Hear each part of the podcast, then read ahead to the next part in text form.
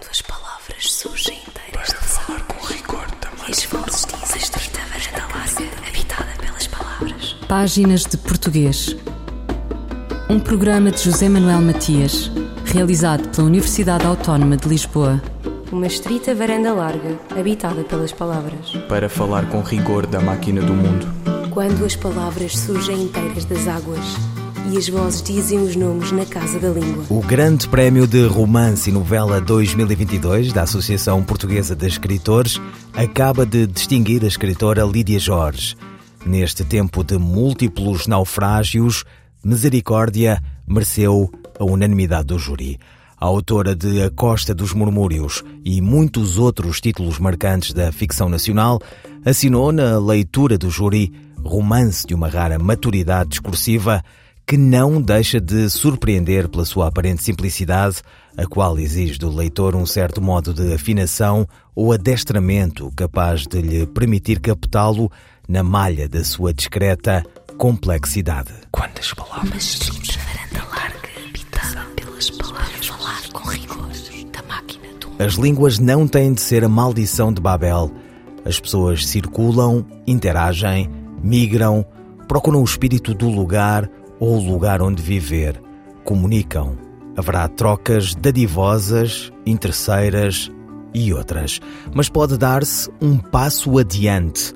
O projeto includa divisa desenvolver interações orais do dia a dia em português europeu.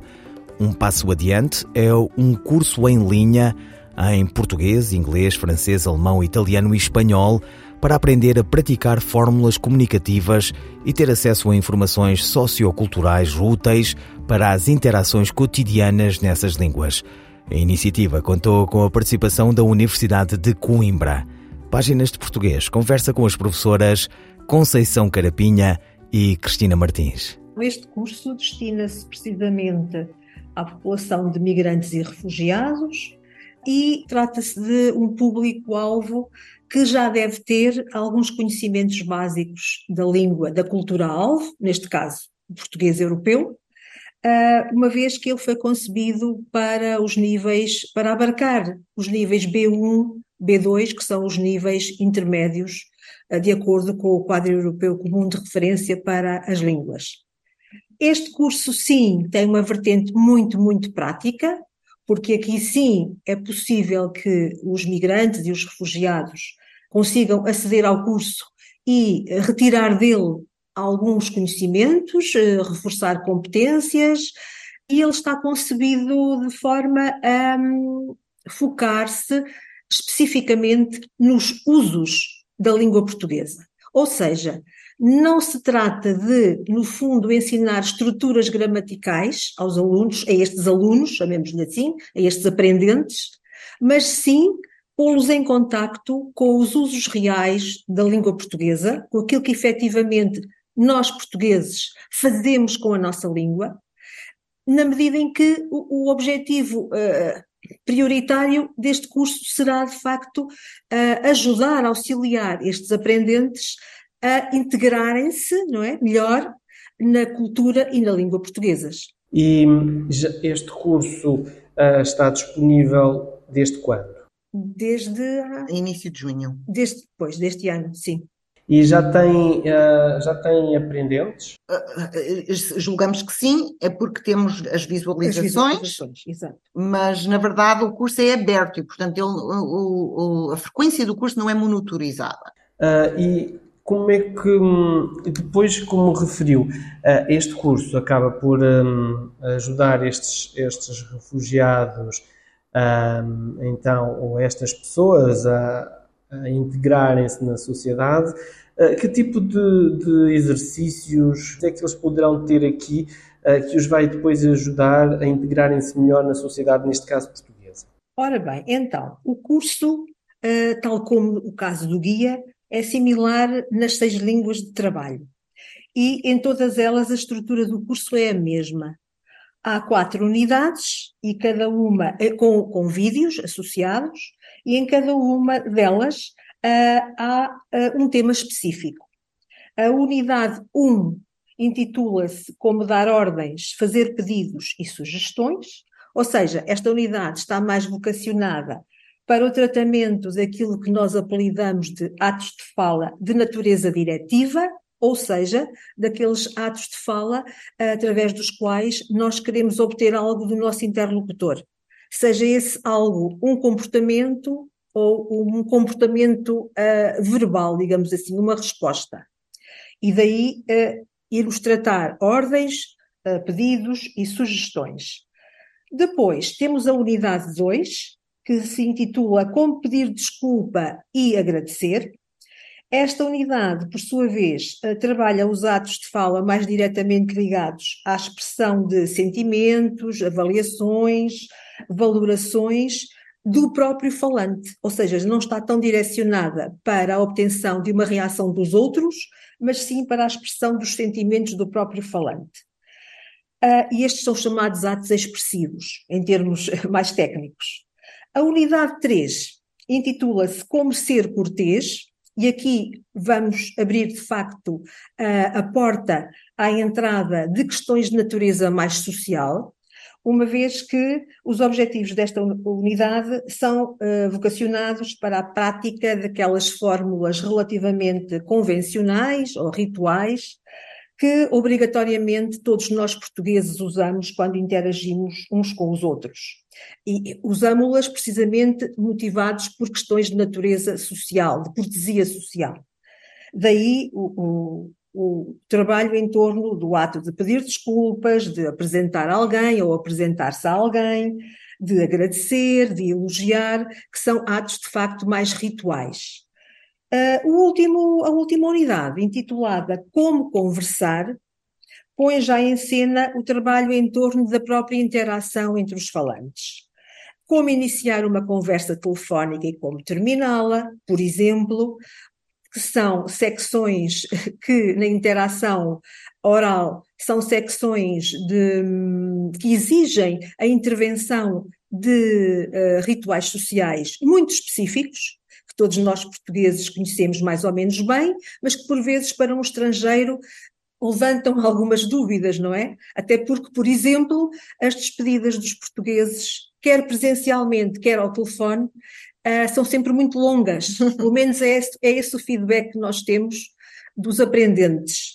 E é preciso, no fundo, consciencializar uh, este público de que uh, nós somos intrinsecamente assim e agimos dessa forma, para que depois não haja lugar a equívocos culturais, não é? No fundo, é isso que se pretende. Depois, em cada uma das quatro unidades, a estrutura também é igual, isto é, há um vídeo ilustrado que representa situações comunicativas do dia a dia, situações banais, como uma viagem de comboio, a tentativa de arrendar um quarto ou uma casa, um encontro no âmbito de uma ONG, e a seguir a este momento há um segundo, uma segunda parte, em que há explicações de natureza sociocultural e de natureza pragmática, isto é, relacionadas com os usos, de facto, que foram apresentados na primeira parte, na parte que diz respeito ao vídeo, e, finalmente, há um conjunto de atividades práticas que estão online e que permitem aos uh, uh, aprendentes testar os conhecimentos adquiridos, reforçar as suas competências, enfim. Portanto, basicamente é esta a estrutura do curso. E este curso é um curso que vai ser uh, alimentado no futuro? vai continuar a ser alimentado? Para já, nós não temos essa perspectiva, embora ele possa servir de, de, base depois ao desenvolvimento de outros, outros recursos que, com ele compatíveis, não é? Porque o projeto agora termina uh, em, em final de, de agosto. Uh, e, portanto, digamos que o financiamento para este projeto termina. Mas isso não quer dizer que que o, não possam existir desenvolvimentos a partir desta base, uh, até porque nós temos tido a experiência em projetos anteriores de, de, criação de produtos que depois ficam e são alimentados, mesmo depois do ciclo de vida do projeto propriamente que, que, que, que, gerou uh, esse produto num primeiro momento, fim do, fim do ciclo de financiamento, muitos destes de produtos depois ficam e são alimentados, não é? Portanto, para já nós não temos uma perspectiva de, de, continuidade, pelo menos definida, uh, mas isso não quer dizer que, que desenvolvimentos não venham a existir no futuro. Porque a experiência que temos é justamente a de alimentar, não é? Posteriormente, uh, os produtos criados. Conceição Carapinha e Cristina Martins, da Universidade de Coimbra, coordenadoras da equipa que criou, no âmbito do projeto Included, o curso Um Passo Adiante para interações orais do dia a dia em português europeu.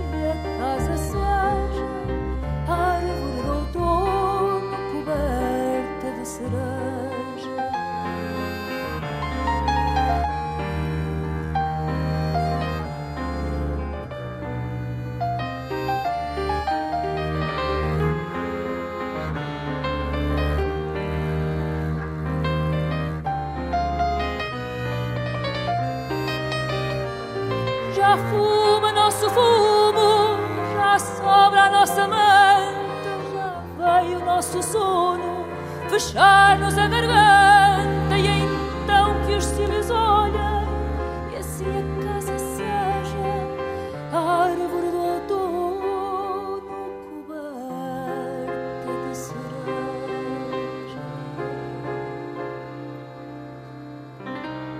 Fado do Retorno 1, poema de Lídia Jorge, na voz de Mísia. Fulgurações do nosso idioma. A crónica de Ana Sousa Martins esta semana sobre o papel dos audiolivros. Já me aconteceu dizer, em conversa com amigos, ah, sim, já ouvi esse livro. Ou o livro que eu ando a ouvir. É estranho dizer isto, afinal os livros são para ler. Lembro-me a este propósito de uma crónica, já com mais de 20 anos, de José Eduardo Alcolusa no público, com o título Livros para Beber. O autor advoga em favor dos livros eletrónicos em contramão com aqueles que têm horror aos e-books, a quem chama os exorcistas do futuro. Porque, diz, o que lhe interessa é a informação que os livros contêm e não a forma como vêm revestidos. E conclui, cito, se tal informação amanhã me chegar num copo d'água, eu bebo. A Golusa tem razão no seu anticonservadorismo em relação ao livro em papel, mas penso que não tem toda a razão. O suporte, porque a informação é veiculada, faz com que essa informação entre na nossa mente por mecanismos sensoriais diferentes e isso afeta o modo como a informação é integrada. O que acontece é que essa diferença não tem de trazer apenas aspectos negativos. No caso do audiolivro, é verdade que o leitor não pode gerir o ritmo de leitura, não pode voltar atrás numa frase ou num parágrafo com tanta facilidade como faz no livro em papel, não pode sublinhar ou fixar passagens, eh, não tem uma representação física ou materializada do livro e isso interfere necessariamente com a retenção uh, de informação. Mas as vantagens do audiolivro em relação ao livro em papel também são óbvias. E não falo do facto de podermos estar a fazer qualquer coisa e ouvirmos o livro. Falo sobretudo na vantagem de termos acesso à informação através de uma gravação de, da leitura feita por um profissional que nos lê o livro com uma boa articulação, ritmo e entoação. A partir deste ponto de vista, não é difícil explicar os benefícios do audiolivro para a aprendizagem de línguas estrangeiras e da língua materna. A melhoria da pronúncia e da fluência, o aumento do espectro de atenção, o auxílio na compreensão que a leitura por um profissional presta ao ouvinte do livro são algumas dessas vantagens. Aliás, se pensarmos bem, o audiolivro é apenas a modernização de uma prática muito antiga – Pessoas com estatuto social ou pessoas idosas ou incapacitadas tinham subalternos ou amigos que liam para eles.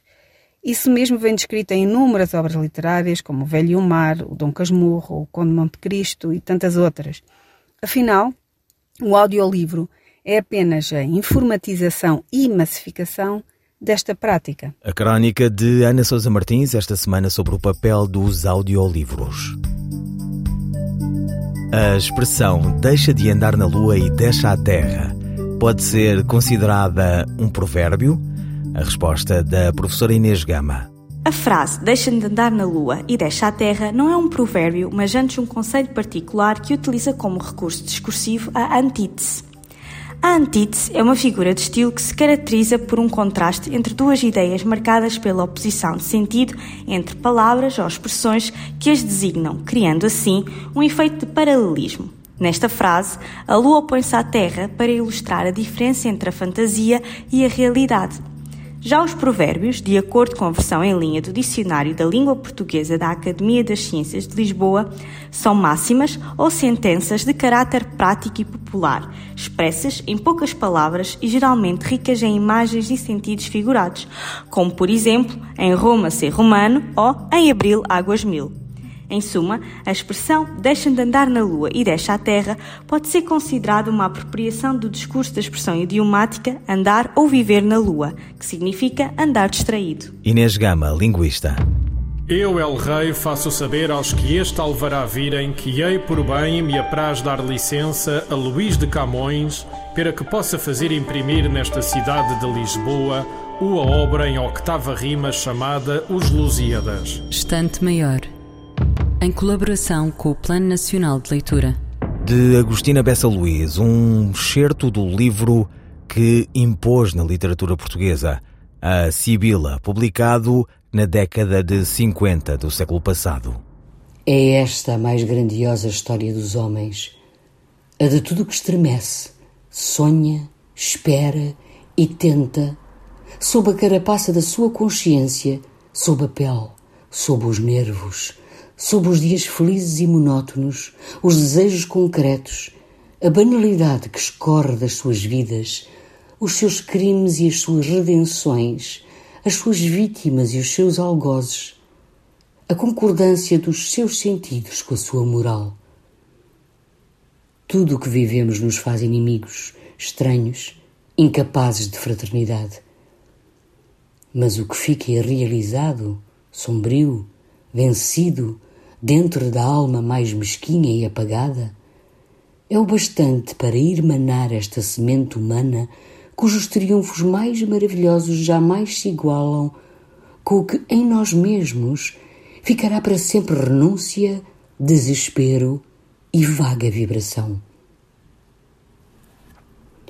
O mais veemente dos vencedores e o mendigo que se apoia num raio de sol para viver um dia mais equivalem-se, não como valores de aptidões ou de razão, não talvez como sentido metafísico ou direito abstrato, mas porque em si é a atormentada continuidade do homem, o que, sem impulso, fica sob o coração, quase esperança sem nome. Eis Quina, exemplo de energias humanas que entre si se devoraram e se deram vida. Vaidade e magnífico conteúdo espiritual foram os seus polos. Equilibrando-se entre eles, percorreu um extremo e outro da terra.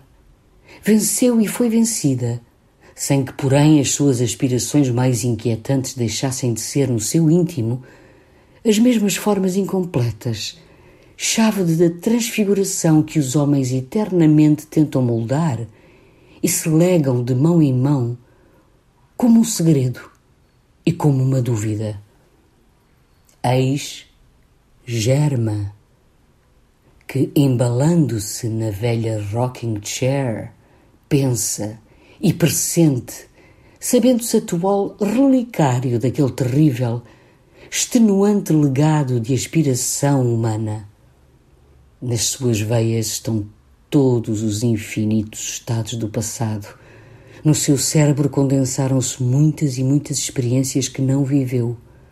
As negações e afirmações ocupam vastos espaços da sua alma. Ela move-se ritmicamente, baloiçando-se naquela sala onde se recolhem em pilhas as maçãs todo o ar recende a maçã que suga da própria pele a frescura e dela dessangra o suco que acrescentará a reserva da polpa viva, ainda por todo o inverno. Um certo de A Sibila, de Agostina Bessa Luís, na voz da atriz Maria Henrique. Vila Amarante, 1922. Nasce Agostina Bessa Luís.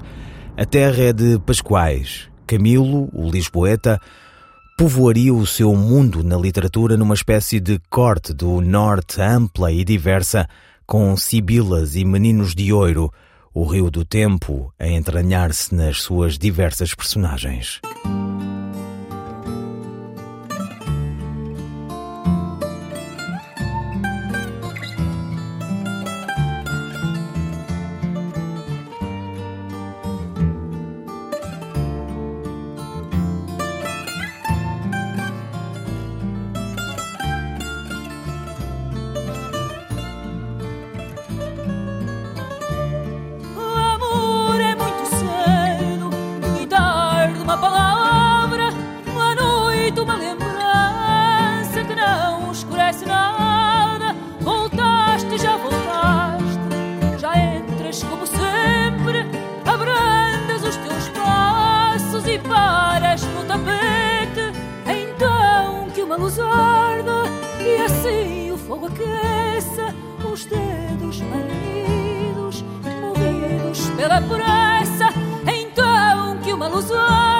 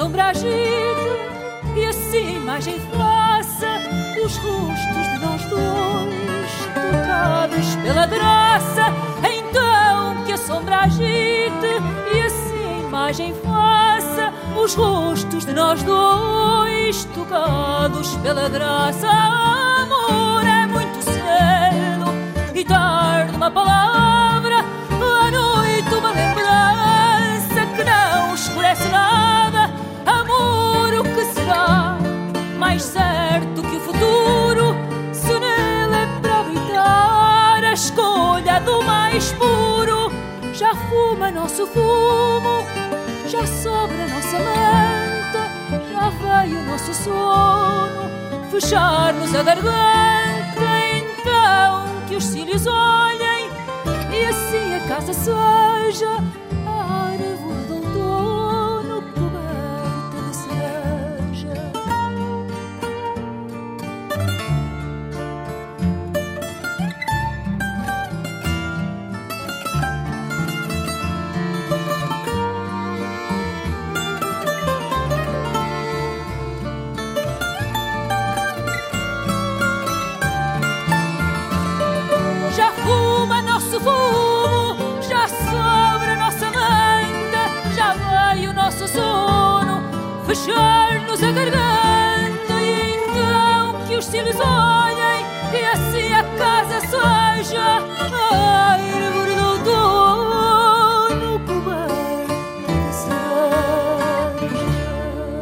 Fado do Retorno 2, poema de Lídia Jorge, na voz de Mísia.